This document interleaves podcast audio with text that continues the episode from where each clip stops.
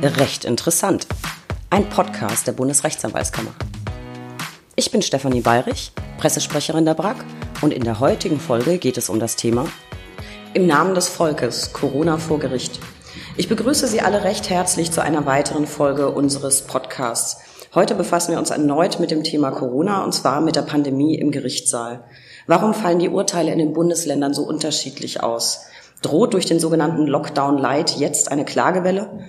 Und können die Gerichte dem überhaupt standhalten? Und welche Aufgaben hat die Anwaltschaft in der Krise? Über dieses Thema spreche ich heute mit Herrn Rechtsanwalt Professor Nico Herting. Lieber Herr Professor Herting, vielen Dank, dass ich Sie heute besuchen darf und Sie Zeit haben, ein bisschen mit mir zu plaudern. Guten Tag. Ich möchte Sie gerne unseren Zuhörern kurz vorstellen. Sie sind Partner bei Herting Rechtsanwälte in Berlin. Sie sind Honorarprofessor an der Hochschule für Wirtschaft und Recht und Mitglied im Ausschuss Berufsrecht und Berufsethik des DAV. Sie haben es vielleicht mitbekommen, die Bundesrechtsanwaltskammer hat zwei Corona-Umfragen durchgeführt, um die Auswirkungen der Pandemie auf die Anwaltschaft besser abschätzen zu können. Und eine sehr hohe Anzahl von Kolleginnen und Kollegen hat mitgeteilt, dass sie erheblich weniger Mandate haben in der Pandemie. Wenn man jetzt ein bisschen die Social-Media-Kanäle scannt und die Presse verfolgt, Sie scheinen keiner dieser Kollegen zu sein, die weniger Mandate haben. Ich habe das Gefühl, Sie sind momentan extrem beschäftigt. Das ist richtig, ja. Als wir Mitte März zusammensaßen an einem Freitag äh, vor dem Samstag, an dem das losging mit den Schließungen und Beschränkungen, ähm, haben wir ganz kurz die Frage gehabt, was müssen wir jetzt eigentlich für die vielen anbieten, die wir so aus dem Veranstaltungsbereich vor allen Dingen auch als Mandanten haben, wo wir halt wussten, da kommen viele Fragen auf uns zu. Und dann haben wir sehr, sehr spontan äh, und ohne da groß drüber nachzudenken, was daraus wird, eine kostenlose Helpline eingerichtet, die ab der, also die dann ab Montag haben wir da hunderte von Anfragen gehabt, äh, wo dann schon in der ersten Woche äh, drei Kollegen eigentlich komplett damit beschäftigt waren, das alles dann zu bewältigen. Und seitdem sind wir das Thema nicht wieder losgeworden. Ja, das äh, glaube ich gern.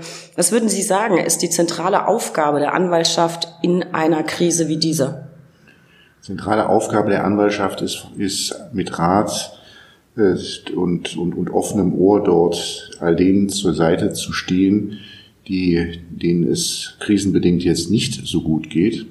Das heißt auch nicht nur darauf zu schauen, ob man jetzt selbst systemrelevant ist und diese, diese ganzen Fragen, die den eigenen Beruf betreffen, die sind alle wichtig. Was ich aber vermisse, das gilt aber auch für den Deutschen Anwaltverein, in dem ich aktiv bin, aber halt auch für die Kammern.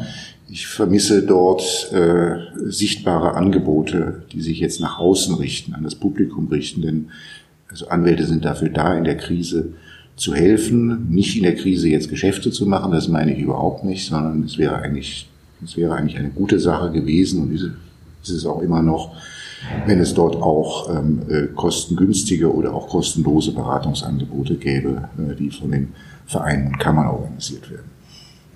Ja, also die Kammern beraten ja im Wesentlichen die eigenen Mitglieder und nicht die Verbraucher. Und ich glaube, da hat die Bundesrechtsanwaltskammer und auch die regionalen Kammern, glaube ich, sehr viel Aufwand betrieben, um unsere Klientel, nämlich die Anwaltschaft, zu unterstützen. Also die BRAC hat zum Beispiel eine sehr umfangreiche Corona-Seite mit Informationen zu allen Landesverordnungen, Rückmeldungen aus der Justiz. Und ich kann das ähnlich bestätigen aus, aus meinem Bereich, was Sie auch sagen. Mm, wir waren auch ansprechbar nahezu rund um die Uhr und ich habe auch wahnsinnig viele Anrufe aus der Anwaltschaft bekommen, die natürlich auch alle verunsichert waren. Darf ich jetzt meine Kanzlei noch aufmachen? Darf ich weiter beraten? Ähm, und da sehen wir, glaube ich, unsere Hauptaufgabe. Aber das mit der kostenlosen äh, Beratung finde ich äh, sehr schön und ich glaube, das ist auch eine wichtige Aufgabe. Und ich glaube, eine wichtige Aufgabe ist auch, dass die Anwaltschaft gesetzgeberische äh, Regelungen oder Regelungen des Gesetzgebers nochmal einer gerichtlichen Kontrolle zuführt. Das, glaube ich, ist auch eine der zentralen Aufgaben. Und da sind wir eigentlich schon beim nächsten Stichwort. Es gibt inzwischen ja unzählige Urteile zu allen Themenbereichen, sei es Maskenpflicht, Betriebsschließungen, äh, Verkaufsflächenbegrenzungen im Handel, Sperrstunden, Quarantäne. Ganz allgemein, warum fallen diese Urteile in den Bundesländern so unterschiedlich aus? Vielleicht habe ich jetzt als Beispiel das Beherbergungsverbot. Das mag in Hamburg Bestand haben und in Schleswig-Holstein wird es gekippt. Naja, zunächst mal muss man sehen, ähm, dass muss man so auf das große Bild schauen. Es gibt es gibt unglaublich viele äh, Verfahren, alles Eilverfahren vor den Verwaltungs- und Verfassungsgerichten. Da muss man zunächst mal sehen, dass, ich würde sagen, also an die 99 Prozent ähm, dieser Verfahren sind nicht erfolgreich. Die Gerichte sind äußerst zurückhaltend gewesen, ähm, da jetzt auch einzuschreiten. Selbst bei sehr, sehr offensichtlichen Fehlern, die gemacht worden sind, sind Gerichte oft geneigt gewesen zu sagen, ja, das sei jetzt nicht ganz offenkundig rechtswidrig oder so sinngemäß zu sagen, wir wissen es jetzt auch nicht so richtig, ob es rechtmäßig oder rechtswidrig ist.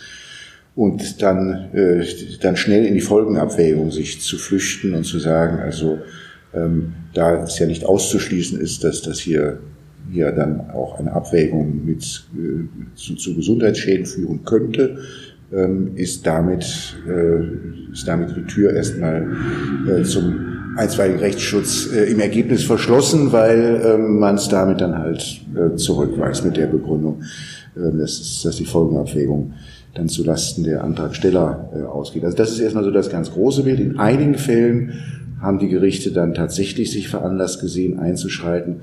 Und zwar, wenn man das beobachtet, eigentlich immer dann, wenn es so zu offensichtlichen Logikfehlern oder Ungleichheiten gekommen ist. Als eins haben Sie angesprochen, das ist, als, als sie mal auf die glorreiche Idee gekommen sind, im Mai danach zu unterscheiden, ob das Geschäft mehr als 800 Quadratmeter groß ist oder kleiner. Wenn es mehr als 800 war, dann, dann, dann sollte es geschlossen bleiben und kleinere durften offen. Das ist nun offensichtlich schlicht gleichheitswidrig, weil es da gar keinen, gar keinen vernünftigen Grund, den man da nehmen konnte. Das haben die Gerichte kassiert. Die Gerichte haben aus ähnlichen Erwägungen die Sperrstunde jedenfalls in den meisten Bundesländern kassiert. Äh, weil sie gesagt haben, ist nicht einzusehen, wenn Gaststätten bis 23 Uhr nach Einschätzung des Verordnungsgebers gefahrlos betrieben werden können, dass sie auf einmal um 23 Uhr schlagartig zur Gefahr werden. Logikfehlern. Ähm, und bei den Beherbergungsverboten, den stand das auch auf, einfach auf der Stirn geschrieben. Das war völlig undurchdacht, was dort gemacht worden ist in Risikogebieten, dass wenn man von einem Risikogebiet ins nächste fuhr, auf einmal, weil man da nicht mehr übernachten durfte, das hat einfach, das macht einfach evident keinen Sinn. Da sind die Gerichte dann eingeschritten. Ähm, da hat es dann auch immer wieder so Ab, Abweichler gegeben. Ein Gericht äh, hat aber auch, glaube ich, nur im ersten Anlauf, im zweiten Anlauf erst auch gekippt. Es war Schleswig-Holstein, wenn ich es richtig erinnere, bei den Beherbergungsverboten zunächst auch wieder über die Folgenabwägung gesagt. Also da schauen wir jetzt mal drüber hinweg. Äh, Genauso in Nordrhein-Westfalen in der Folgenabwägung ähm, hat das Gericht dann drüber hinweggesehen äh, die Sperrstunde äh, bestehen lassen. Ähm, aber äh, also so diese Abweichung äh, gibt es durchaus, bloß man muss halt das große Bild sehen, dass doch die meisten dieser Verfahren nicht erfolgreich gewesen sind. Vielleicht bleiben wir noch kurz beim Beherbergungsverbot und, und der Sperrstunde. Diese beiden Themen waren Gegenstand ganz zahlreicher Verfahren.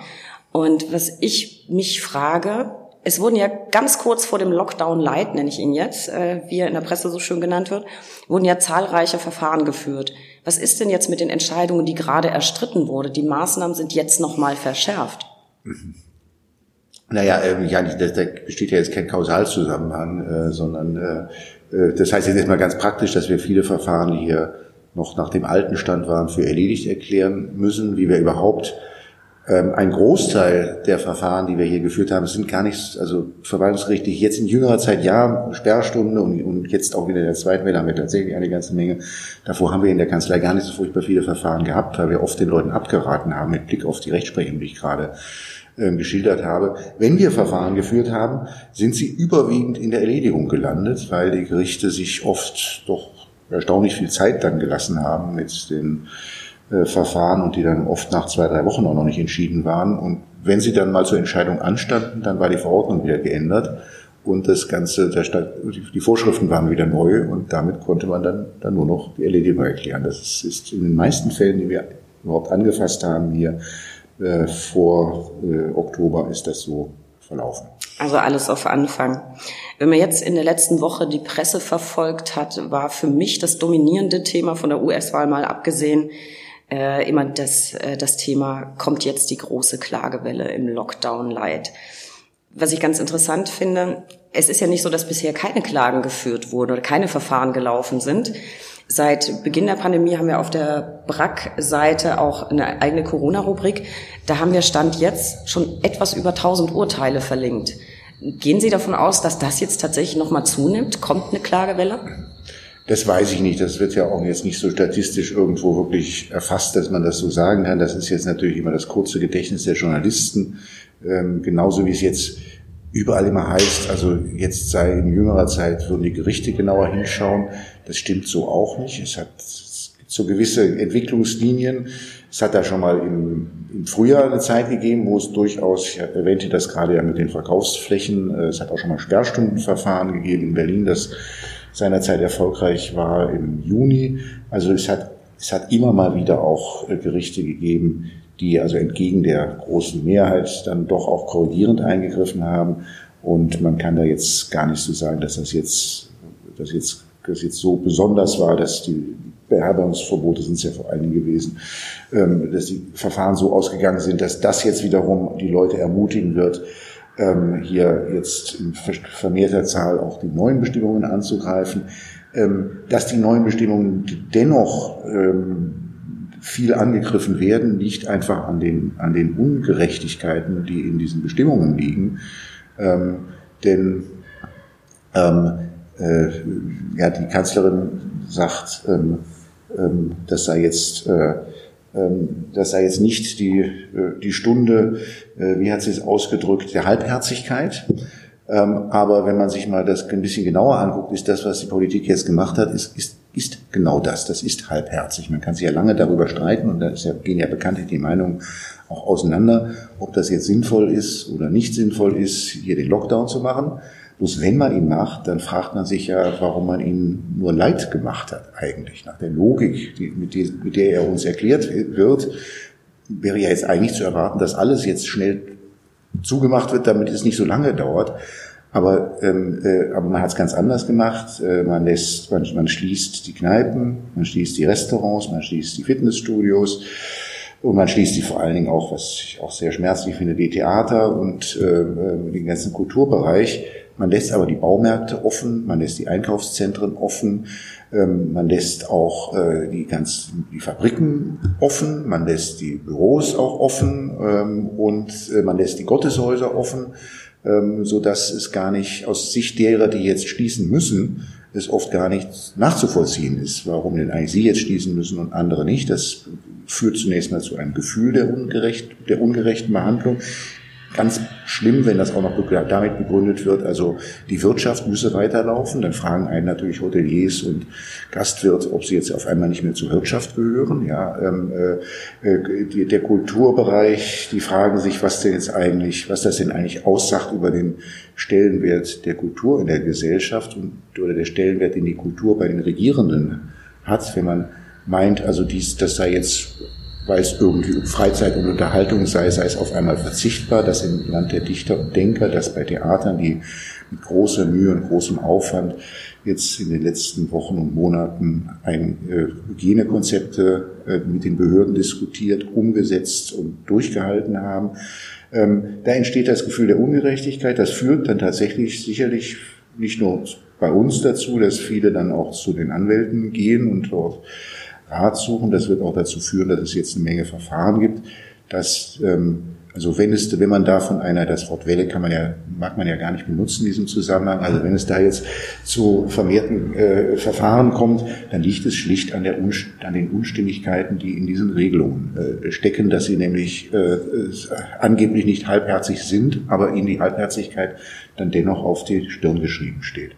Ja, vielleicht lässt sich damit ganz gut erklären, weil ich habe mich auch damit mit beschäftigt, warum mag das so sein, dass vielleicht, wenn es denn so ist, jetzt mehr geklagt wird.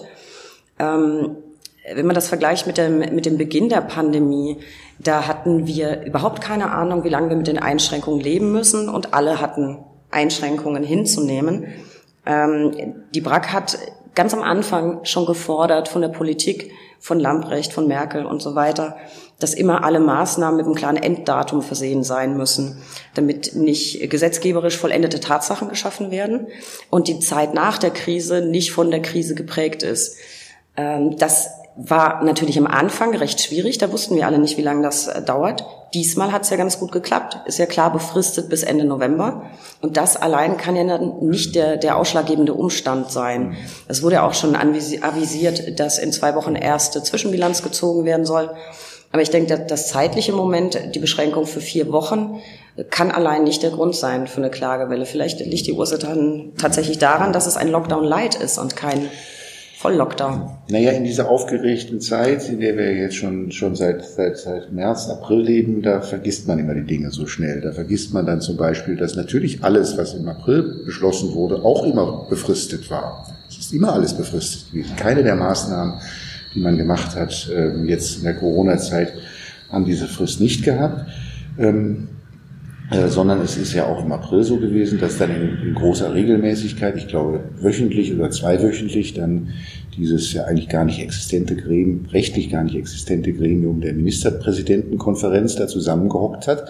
Und worüber hat man dann debattiert, ob man die Dinge verlängern muss. Und so wird es jetzt Mitte November auch sein. Ich mache jede Wette, dass das, äh, dass, dass da nicht bei herauskommen wird, dass man das jetzt alles wieder rückgängig oder aufhebt dann, oder auslaufen lässt äh, Ende November, sondern ja, die Wahrscheinlichkeit ist sehr groß, äh, dass ähm, wir das jedenfalls bis in die Weihnachtszeit hinein noch weiter haben. Ja, ich würde eher die Prognose wagen, dass es wahrscheinlicher ist, dass da noch weitere Beschränkungen dazukommen. Ähm, äh, diese Befristungen, die sind, also natürlich ist das, ähm, ist das insgesamt, hat das insgesamt etwas für sich, dass diese Maßnahmen nur befristet sind, aber andererseits hat es auch so eine Note auf der politischen Ebene, dass das gesagt wird im Bewusstsein dessen, dass das doch gar nicht unwahrscheinlich ist, dass man da noch das anschließend verlängern wird. Das ist, hat also auch so ein bisschen was, bisschen was Beruhigendes und ein bisschen auch über die Dinge hinweg Täuschendes, wenn man sagt, also das machen wir jetzt nur bis zum 30. November.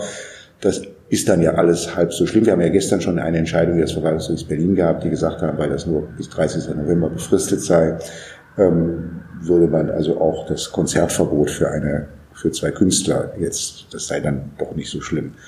Ähm, das ist, ähm, es ist also eine sehr, sehr zweischneidige Sache, was man von diesen Befristungen zu halten hat. Ja, das, das kann ich nachvollziehen. Andererseits zwingt es natürlich dazu, immer wieder neu zu kontrollieren und zusammenzutreten. Das ist vielleicht der positive Aspekt.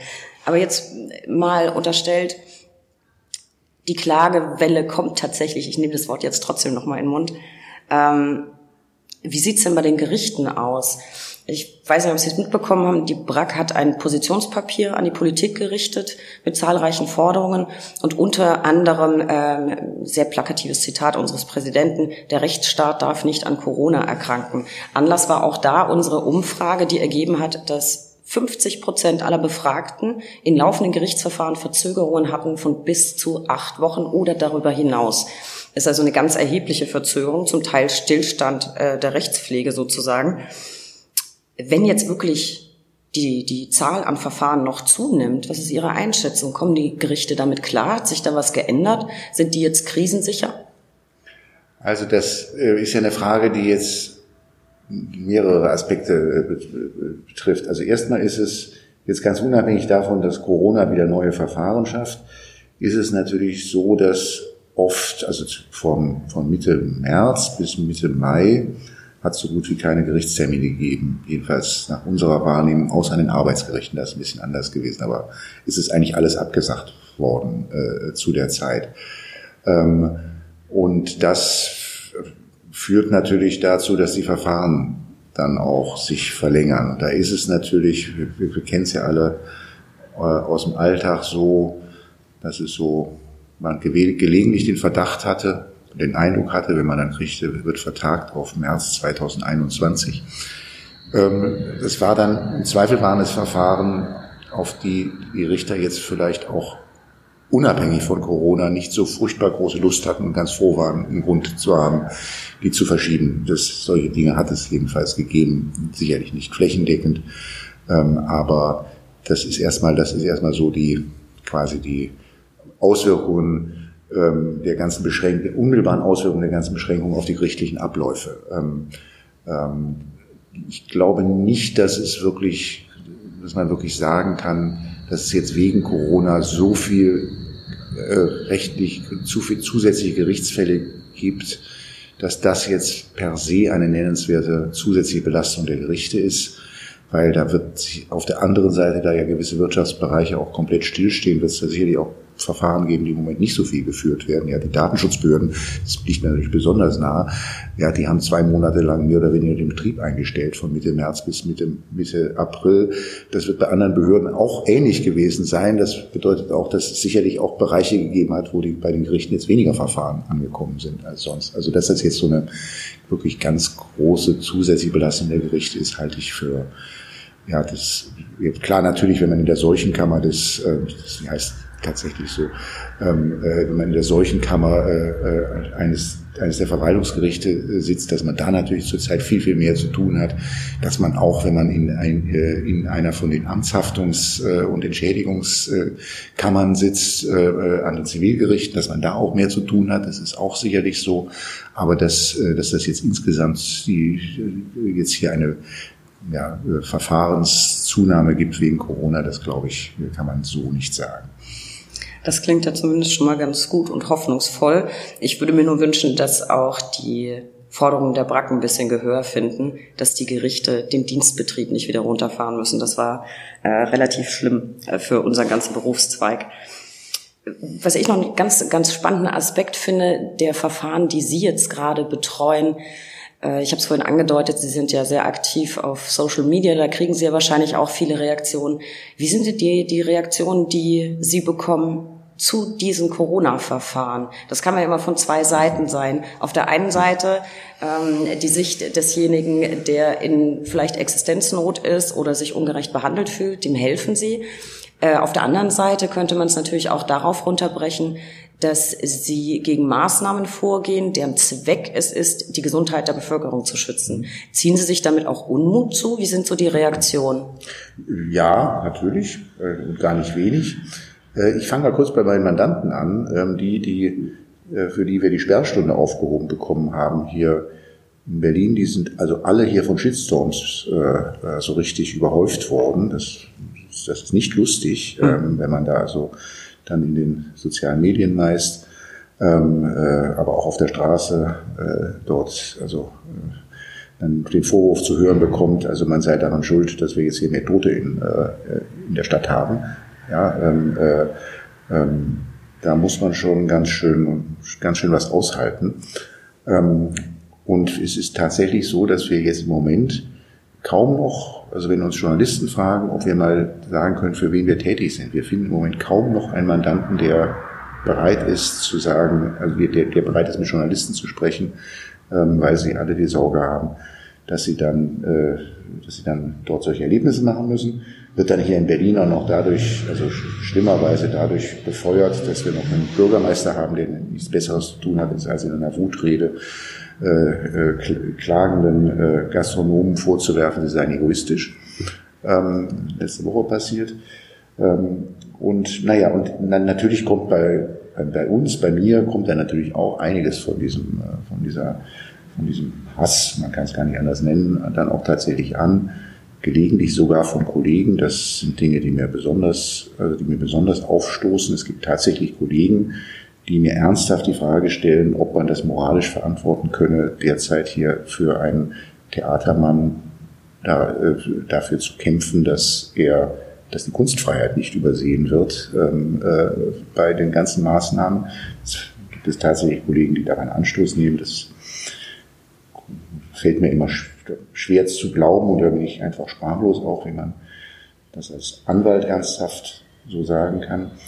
Und ähm, ja, also in dieser, in dieser, in dieser ähm, doch sehr ähm, äh, von Angst und Panik bewegten äh, Zeit ähm, ist es halt so, da gibt es, das, das, da, teilt, da teilen sich die Fronten im Wesentlichen in zwei Lager. Die einen, das sind die, die dann den Impuls haben zu sagen, also ähm, äh, das ist doch hier alles eingebildet und das gibt's doch alles so nicht und das ist doch nur wie eine Grippe. Nicht? Das sind die Leugner, die Impfgegner, die Verschwörungstheoretiker, die hat man auf der einen Seite. Auf der anderen Seite hat man die, die hinter jedem, hinter jedem, hinter jeder Ecke gleich den tödlichen Virus fürchten und ähm, dann also aus, aus Angst und Panik, die leider auch ein bisschen geschürt wird in der Politik, dann also äh, oft völlig die Vernunft und das Augenmaß verlieren. Und ähm, wenn man da jetzt als Anwalt agiert, dann muss man halt schauen, dass man besonnen bleibt und äh, Vernunft bewahrt und den kühlen Kopf bewahrt und da irgendwo in der Mitte dann auch äh, zwischen den Leugnern und den Hysterikern äh, äh, seinen Weg da findet. Und das ist das, was wir hier versuchen.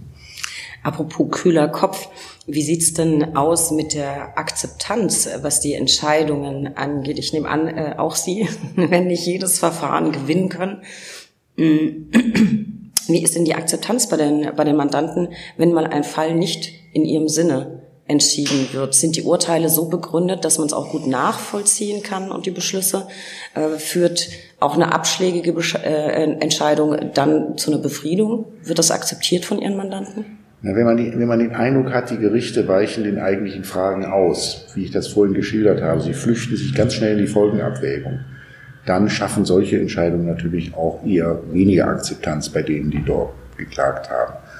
Ähm, das ist, ähm, das ist eine Frage, wie gut das Urteil begründet ist. Nicht schlecht begründete Urteile, das ist ja, ist ja immer so, ähm, führen eher nicht zur Akzeptanz. Ein gut begründetes Urteil schon. Ich glaube, das ist vielleicht ein ganz schöner Moment, um ein kleines Zwischenfazit zu ziehen. Ich glaube, wir können festhalten, dass Aufgabe der Anwaltschaft in der Krise ist, mit Rat und Tat zur Seite zu stehen. Das zeigt auch, dass wir ein, eine elementare Säule unseres Rechtssystems sind. Und wie ich es vorhin schon sagte, die Aufgabe, gesetzgeberisches Handeln nochmal einer gerichtlichen Kontrolle zuzuführen. Ich finde das ein eindrucksvoller äh, Beleg dafür. Sie haben das Stichwort vorhin selbst genannt, dass wir systemrelevant sind. Also gerade in Ihrem Fall, Sie sind ja sehr aktiv in, in dieser Pandemie. Ähm, Sie belegen das eindrucksvoll und ich finde es etwas bedauerlich, dass die BRAC am Anfang der Pandemie so stark kämpfen musste für die Systemrelevanz. Weil die Kernaussage, die dahinter steckt, die geht ja viel tiefer als die Frage, kriege ich eine Notbetreuung in der Kita, sondern es ist ein Statement. Und ich, äh, das ist mein persönlicher Wunsch für nach der Krise, dass die Politik das im Kopf behält. Und jetzt würde ich gern, nachdem wir so auf Ihren Arbeitsalltag geblickt haben, noch so gern ein bisschen privater werden ähm, oder zumindest semi-privat. Wie die Kanzlei aussieht, habe ich jetzt gesehen. Die Zuhörer haben es vielleicht wahrgenommen. Es klingt heute alles ein bisschen anders. Ähm, vielen Dank an der Stelle nochmal, dass Sie uns hier empfangen. Ich würde gern wissen, wie ist es Ihnen in den letzten Monaten ergangen? Wie hat die Pandemie Sie persönlich G und B getroffen? Nee, das war jetzt schon vor allen Dingen eine sehr arbeitsreiche Zeit, ähm, so dass da natürlich vieles zu kurz ist, gekommen ist. Ähm, und ähm, jetzt wieder und im April ähm, kommt natürlich auch äh, zu kurz das Kulturelle und das Gesellige. Die Restaurants sind zu und die Theater sind zu zurzeit. Da trifft man mich in normalen Zeiten schon häufiger mal an.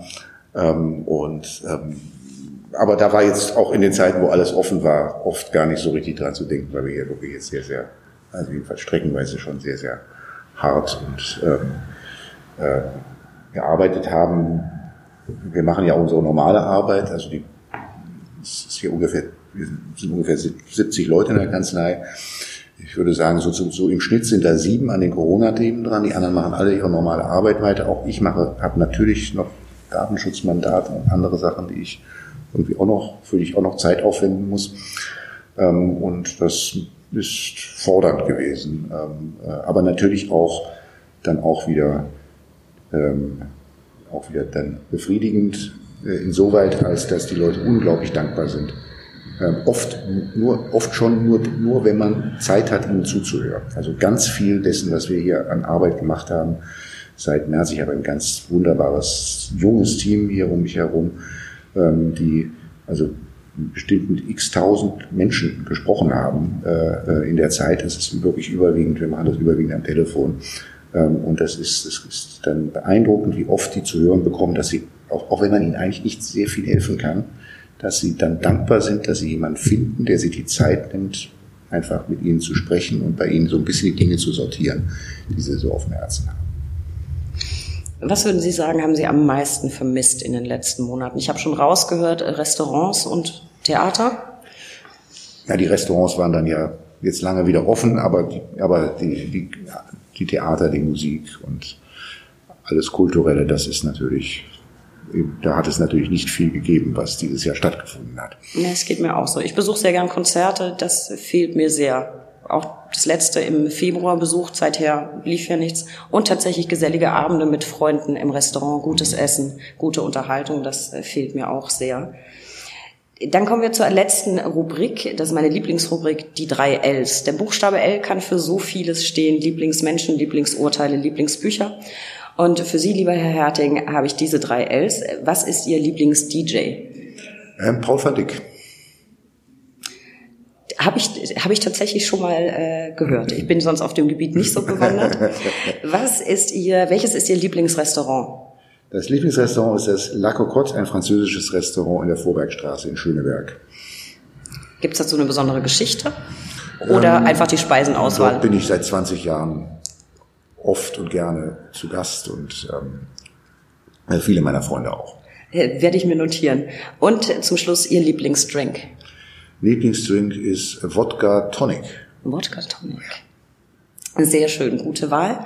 Ich danke Ihnen von Herzen, dass Sie Zeit hatten. Vielen Dank für die Einblicke und das interessante Gespräch und dass Sie uns hier ähm, eingeladen haben. Ich danke Ihnen sehr. sehr Bleiben gerne. Sie gesund. Sehr gerne.